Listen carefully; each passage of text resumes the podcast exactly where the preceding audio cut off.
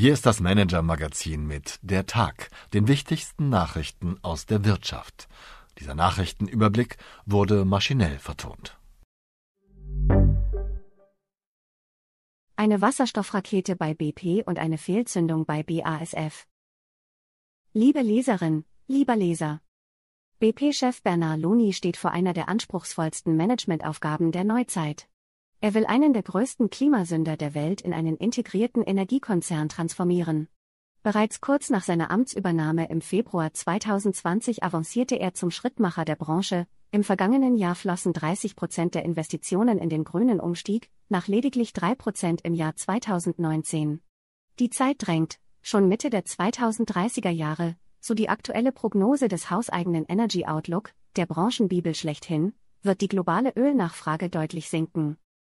Um die Transformation des 114 Jahre alten britischen Nationalheiligtums zu bewältigen, hat sich der Ire im März 2022 eine durchsetzungsstarke Expertin ins Haus geholt, Anja Isabel Dotzenrath, die zuvor bei RWE die Ökostromsparte aufgebaut hatte. Die Deutsche, die anfangs noch mit der Konzernstruktur fremdelte, gilt als tough und zielorientiert, bisweilen wird sie aber auch als dickköpfig beschrieben. In jedem Fall ist sie nun die Schlüsselfigur des Wandels.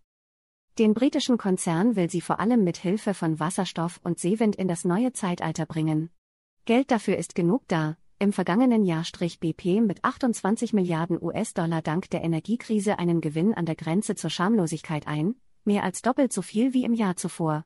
Mein Kollege Dietmar Student hat sich ihren Dreistufenplan genau angeschaut und sich von Dotzenrath erklären lassen, welch tragende Rolle der deutsche Standort dabei spielt. Seine ausführliche Analyse lesen Sie hier, wie Anja Isabel Dotzenrath BP grüner machen will. Die Wirtschaftsnews des Tages. Spektakulärer Wechsel bei BASF, Saori Dubois, im BASF-Vorstand bisher zuständig für Petrochemie, Performance Materials und die Region Europa, verlässt den weltgrößten Chemiekonzern nach insgesamt 27 Jahren. Die Managerin geht im Streit über die richtige China-Strategie, über den wir bereits vor Monaten berichtet hatten. Mit ihrem Ausscheiden werden in der Konzernführung die China-Befürworter um Vorstandschef Martin Brudermüller gestärkt, gleichzeitig verliert BASF eine langjährige Kandidatin für die Nachfolge des CEOs, dessen Vertrag im Frühjahr 2024 ausläuft. Meine Kollegen Eva Buchhorn und Sven Klausen kennen die Hintergründe des Abgangs. Verhängnisvoller Rückzug bei Tesla, der Elektroautopionier hat seine Pläne zur Herstellung kompletter Batterien in Deutschland aufgegeben.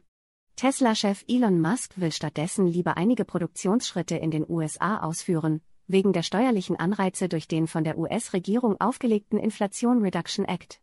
Ursprünglich sollte die Berliner Gigafactory die größte Batteriefabrik der Welt werden. Überraschender Einstieg bei Pro7 Sat1, der Münchener TV-Konzern hat eine neue Großaktionärin. Renata Kellen ROVA hat rund 9% der Anteile übernommen. Die Milliardärin ist nicht nur die reichste Frau Tschechiens, sie ist zudem privat eng mit ihrem Landsmann Daniel K.R. Edinsky verbunden, der wiederum ebenfalls bis vor kurzem an der Senderfamilie beteiligt war und hierzulande vor allem als Großaktionär des Handelskonzerns Metro bekannt ist. In einem ersten Statement ließ die Unternehmerin Unterstützung für den neuen Senderchef Bert Habitz erkennen, der kommende Woche seine Strategie vorstellen wird. Diskussionen mit dem größten Aktionär, der italienischen Media for Europe von Silvio Berlusconi, sind programmiert. Was uns sonst noch beschäftigt hat. Die gesperrten Anlegergelder in Osteuropa-Fonds, seit rund einem Jahr, mit Beginn des russischen Angriffskrieges gegen die Ukraine, sind die Anteile von mehreren Dutzend Investmentfonds mit dem Fokus auf Osteuropa und Russland eingefroren. Die Fondsgesellschaften haben keinen Zugang mehr zur Moskauer Börse und können somit nicht mehr auf den russischen Aktienmarkt zugreifen. Die Folge, mehrere tausend private Anlegerinnen und Anleger kommen nicht an ihr Geld, es geht immerhin um einen Betrag in zweistelliger Milliardenhöhe.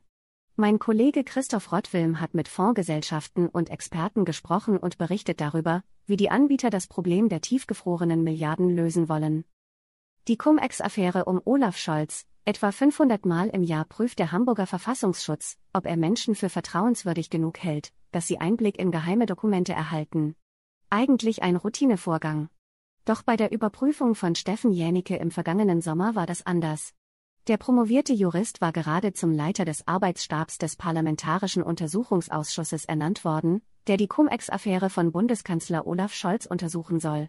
welche Bedenken die Verfassungsschützer hatten und wie sich SPD-Bürgerschaftspräsidentin Carola Veit offenbar über die Hinweise aus dem Amt hinwegsetze, erklären meine Kollegen Oliver Hollenstein und Oliver Schröm. Meine Empfehlung für den Abend. Als Gewerkschaftsfunktionär von Verdi vertritt Orhan Ackmann in der Regel die Rechte der Arbeitnehmer, so sitzt er etwa in den Aufsichtsräten des insolventen Warenhauskonzerns Galeria, der Supermarktkette Rewe oder der Parfümeriekette Douglas. Nun muss er seine eigenen Rechte vor Gericht verteidigen. Denn sein Arbeitgeber, also Verdi, hat ihn im vergangenen Jahr mehrfach gekündigt. Er soll unter anderem versucht haben, große Datenmengen von internen Servern zu kopieren. Ackmann bestreitet dies und bekam zuletzt vor Gericht Recht. Meinem Kollegen Martin Mehringer hat Ackmann die ganze skurrile Geschichte erzählt. Warum er trotz allem für den Bundesvorstand von Verdi kandidiert und welche Fehler er der Organisation im Fall von Galeria Karstadt Kaufhof vorwirft, erfahren Sie hier. Verdi hat sich verzettelt. Herzliche Grüße und einen schönen Feierabend, Ihre Marleen Gründel.